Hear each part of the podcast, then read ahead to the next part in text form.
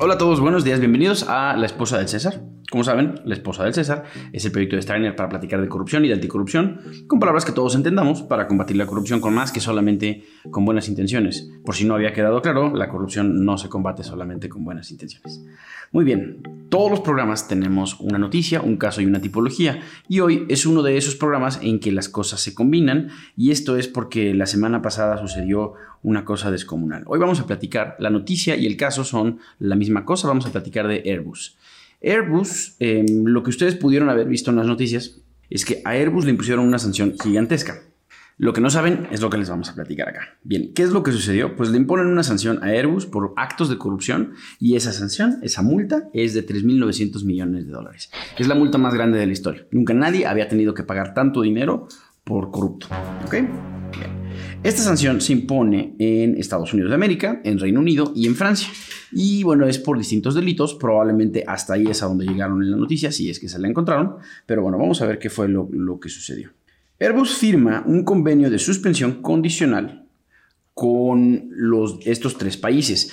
Recordemos que la suspensión condicional es como le llamamos en México a, eh, bueno, tenemos un proceso penal, un proceso de meter a alguien a la cárcel o de sancionar a alguien por cometer delitos y en vez de meterlo a la cárcel directamente o de que simplemente se le imponga un castigo, em, la persona acusada, la fiscalía y una juez llegan a un acuerdo, todos juntos, sobre se va a suspender la acción penal, o sea, vamos a dejar este juicio penal en pausa, siempre y cuando tú cumplas con ciertas condiciones. Se suspende con condiciones, suspensión condicional.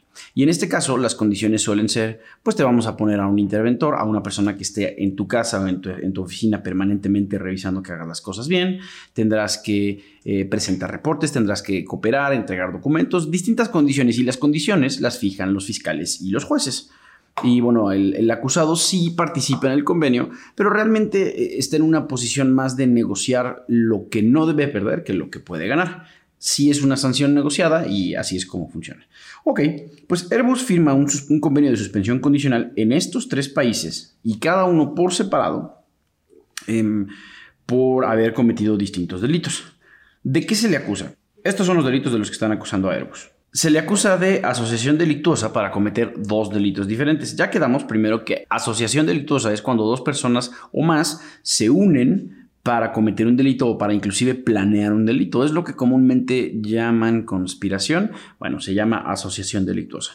Y los delitos que Airbus comete son cohecho internacional y delito de omisiones en comercio de armas. Son delitos muy serios los dos y muy, muy graves, muy, muy grandes. Em, vamos, vamos en orden. Primero, cohecho internacional es salir de tu país a otro país y pagar sobornos en ese, en ese país a los funcionarios públicos de ese país. ¿Por qué? Pues generalmente porque quieres recibir un contrato, porque quieres recibir, algún tipo de beneficio indebido, el que sea. Y además, em, Airbus, por hacer negocios en Estados Unidos, está sujeto a distintas leyes y una de esas leyes no tiene nada que ver con actos de corrupción, pero sí tiene que ver con el comercio de armas.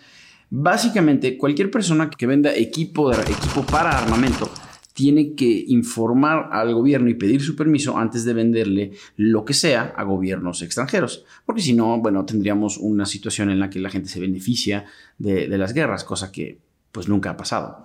Eh, bien, Básicamente eh, se solicita una licencia. Em, yo te pido a ti, gobierno, que me des permiso de venderle a un gobierno extranjero equipo armamentístico. Y eso fue lo que no sucedió con Airbus. Ellos no hicieron los trámites necesarios y no dieron los informes adecuados al gobierno de Estados Unidos para avisar que estaban comerciando con ese tipo de equipo con distintos países. No nos asustemos, no, no estamos hablando de misiles, no estamos hablando de armas, pero sí estamos hablando de, de aviones y equipo para aviones que puede ser utilizado para armas. ¿Qué tan seria es esta, es esta acusación? Pues no es una acusación de forma en, cuanto a que ya inclusive se involucró la autoridad de Estados Unidos para prevenir la proliferación. Y si ustedes han escuchado esto antes, tiene una razón de ser. Em, a raíz de que se forma el Grupo de Acción Financiera Internacional, el GAFI, que es esta organización internacional para combatir el lavado de dinero, pues em, uno, de los mandatos secundarios del GAFI es prevenir la proliferación y cuando piensan proliferación no está completamente claro porque la frase completa nos acostumbramos a usar proliferación pero la frase completa es proliferación de armas nucleares. Entonces básicamente eh, Airbus se metió en un embrollo tan grave que la autoridad que previene que se vendan armas nucleares y que se generen más armas nucleares está implicada. Entonces sí puede ser una cosa bastante seria. Ok vamos a los sobornos en cuestión de sobornos, Airbus pagó sobornos en estos distintos países. Lo más grave fue en China y las acusaciones principales fueron por su actividad, sus actividades en China, porque esencialmente estaba pagando sobornos a empleados de empresas chinas, empresas paraestatales y empresas de participación del gobierno, que no son la misma cosa, para recibir a cambio contratos y que les compraran aviones o piezas de aviones. Y obviamente además de eso, el bello delito de ocultar información sobre venta de armas a gobiernos extranjeros. Bueno, todas estas, todas estas acusaciones tienen atenuantes, lo que llamamos circunstancias atenuantes. Son circunstancias eh, que son externas al delito, pero que son parte de la situación del delincuente, de quien comete el delito, y que hacen que el delito sea más suave, que, o que la, sanción deba ser más suave. Les voy a dar un ejemplo. La atenuancia, una, atenuante es la urgencia o el estado de necesidad la autodefensa. Si yo me estaba eh, defendiendo a mí mismo y maté a alguien, bueno, pues eso es una atenuante, podría ser una exculpante, no hay delito. Bien, pues aquí hay tres atenuantes principales, la confesión, la cooperación con autoridades y las medidas correctivas. La confesión significa que Airbus, es interesante esto, para ambos delitos, el personal de cumplimiento normativo eh, adentro, al interior de la empresa, se da cuenta de lo que está sucediendo y ellos mismos, de forma voluntaria, de forma espontánea, se acercan al gobierno y le dicen, fíjate que cometí estos delitos y yo me acuso. Pero se acercan, la verdad es que no es todo tan, tan rosa como se pinta, sino que se acercan con el gobierno para negociar, ¿qué es lo que negocian? Pues estos acuerdos de suspensión convencional. Generalmente cuando una, una persona en esta posición, una empresa en esta posición se confiesa, se acerca espontáneamente a la autoridad para confesarse, Em, las penas se reducen y se reducen en una cantidad bastante grande. Puede ser inclusive la mitad, 60-70% de descuento en sanciones y en, multas. Pero la, confesión tiene que tener dos requisitos. Debe ser espontánea y debe ser oportuna. El, ser espontánea significa que em, no, no lo hicieron porque sabían que ya los iban a descubrir. Lo hicieron genuinamente en un esfuerzo de ser transparentes y nada los obligó. quiere decir que lo hicieron por su propio gusto. Y de forma oportuna, que lo hicieron a tiempo. Quiere decir que no se hizo eh, cuando ya em, las consecuencias del delito fueran graves, consecuencias legales o consecuencias materiales. Entonces, si yo me acerco a la autoridad y confieso sin que nadie me, sin que nadie me fuerce, y además en, un momento en el que todavía no, no se ha generado un problema a causa de los delitos, es muy probable que las sanciones se reduzcan muchísimo. La siguiente atenuante es la de cooperación con las autoridades. Y esto significa que Airbus no solamente se confiesa, sino que bueno, no solamente se confiesa de los delitos que cometió, sino que también se compromete a cooperar con las autoridades, con los fiscales, con los, investigadores, para entregarles toda la documentación que puedan. Realmente como luce esto es, eh, la empresa físicamente le, le pone una oficina a gente de la fiscalía adentro de sus instalaciones y entonces separan este espacio para que la gente de la fiscalía pueda hacer su trabajo, les entregan todos los documentos, les entregan llaves y tarjetas de acceso para entrar a donde ellos quieran entrar y todos los documentos que ellos puedan necesitar, necesitar tanto de la empresa, de Airbus, como de los terceros y de las personas que estaban involucrados. Básicamente es eh, ceder absolutamente ante las autoridades y, y ponerse a disposición de ellas para presentarles y ayudarles a conseguir lo que ellos necesiten. Y el haber implementado medidas correctivas. Las medidas correctivas es, bueno, yo me di cuenta al interior de mi empresa, de mi empresa que había un problema mayúsculo tan grande que se estaban cometiendo este tipo de delitos, independientemente de si me voy a acercar con el gobierno o no a negociar, yo voy a hacer lo posible para que esto ya no vuelva a suceder. Es básicamente mejorar tu programa de, cumplimiento, reforzar todas las medidas internas que, que ya estabas implementando para prevenir estos delitos y, bueno, intentar lograr que nunca se vuelvan a cometer. Ok, y bueno, ¿en, qué, en qué derivó esto?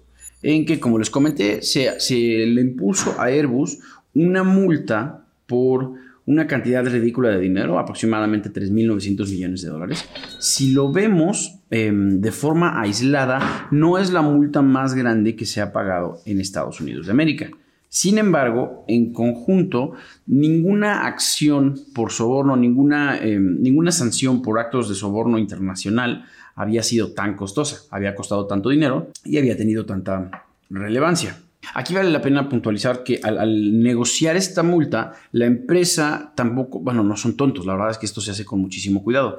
La empresa sí se confiesa, sí eh, se acerca con las autoridades y entrega toda la documentación que tenga que entregar, o sea, sí lo hace de buena voluntad. Sin embargo, es parte de una negociación muy fina y esa negociación puede implicar a las autoridades de los tres países al mismo tiempo. Entonces, Airbus le puede decir al gobierno, por decir una cosa, de Estados Unidos, sí, sí voy a cooperar contigo y sí te voy a entregar todas las cosas, pero a cambio una de las condiciones que yo necesito de ti es que cooperes y te coordines con los otros dos países para que la sanción sea una sola cosa. Aunque son tres convenios diferentes, esos tres convenios, el francés, el de Reino Unido y el de Estados Unidos, hacen referencia a los otros dos o hacen referencia entre sí para que em, se entienda que todas estas multas son parte de una sola acción. ¿Y qué significa esto? Que lo, que yo no quiero es que me sancionen en un país y después vaya a otro y ahí también me vuelvan a poner una multa gigantesca y así al infinito hasta que la empresa eh, entre en la bancarrota. De eso, de eso se trata este tipo de negociaciones. Buenísimo, eso es lo que tuvo que ver con la noticia y con la, eh, con la noticia y con el caso. Y ahora vamos a platicar de la tipología.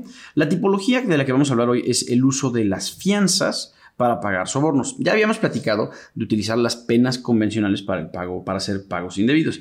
¿Qué significa? ¿Qué son las penas convencionales? Son estas cláusulas que le ponemos a los contratos donde dicen, si no cumples, además me vas a tener que pagar esta cantidad de pesos por la molestia de, de tus actos. Son indemnizaciones que las partes de los contratos, las personas que firman los contratos, acuerdan de antemano. Ya saben que eso es lo que va a costar eh, romper el contrato o deshacer el contrato.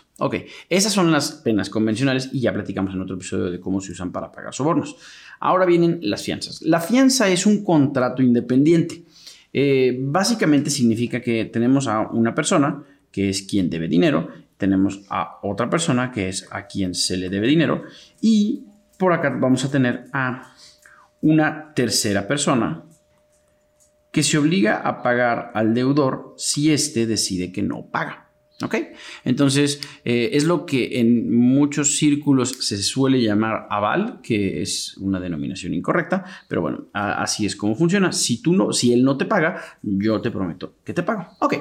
Hay empresas que se llaman afianzadoras que solamente se dedican a vender este tipo de contratos. Entonces, yo me acerco con esta afianzadora y le digo, sabes que yo, yo tengo una obligación de esta cantidad de dinero, pensemos 100 pesos, y esa obligación, para esa obligación necesito una garantía, necesito una fianza. Y la fianzadora te va a decir con todo gusto, págame un porcentaje de, de la deuda que quieres que garantice, puede ser 3, 4% de ese valor, págamelo y yo otorgo esa fianza. A la hora de que se otorga la fianza o a la hora de incumplir, nuestro acreedor principal decide que va a cobrar a cobrarle a la persona que originalmente le debía, pero ya quedamos que esta persona pues no va a pagar y entonces en vez de acercarse a una persona, a la otra persona para que le pague, se acerca a la afianzadora. La afianzadora le paga directamente, es un trámite, pero le paga directamente y, este, y ahora le toca a la afianzadora cobrarle a esta persona. ¿Para qué sirve esto? Para que yo que soy la persona eh, a la que le deben, este individuo, no tenga que, tramitar un juicio completo para poder cobrar mi dinero. Yo tengo la garantía de que si algo sale mal, hay esta empresa que me va a pagar. Y bueno, pues el soborno a través de las afianzadoras funciona de una manera similar al de las, de las penas convencionales, pero con una capa más, porque le agrega, el, hecho de, hacer, de celebrar estos contratos le agrega cierta legitimidad y pues nos ayuda un poquito a lavar el dinero. Pero en realidad ya sabemos que ese contrato pues nunca hubo gran intención de cumplirlo y al final yo lo que quería era eh, hacerle llegar ese dinero directamente a la persona. Pero es interesante porque al, hacerlo a través de la figura de la afianzadora, no hay un canal directo de flujo de dinero entre estas dos personas, sino que el dinero fluye primero de la afianzadora a el, acreedor principal y después en el momento oportuno del deudor principal hacia la afianzadora. Y todos son pagos que, vistos en papel y contablemente, se parecen pagos legítimos. Entonces, así es como se suelen utilizar las fianzas para pagar sobornos y para recibir beneficios indebidos. Bueno, pues eso es todo por hoy. Muchas gracias por haber estado con nosotros esta semana. Esto es la esposa del César y como siempre los dejo con lo mismo. Hay que alzar la voz, hay que denunciar los actos de corrupción, pero con mucho cuidado. Si ustedes ven algo que no están seguros de si es corrupción o no están completamente convencidos de que su seguridad está garantizada, por favor no hagan nada y acérquense a quien les pueda, a quien les pueda ayudar. Si quieren nos pueden escribir a info.strainer.mx y con mucho gusto les vamos a ayudar, pero por favor ante todo cuídense mucho. Esto es la esposa del César, yo soy Michelle Bien y que tengan feliz martes.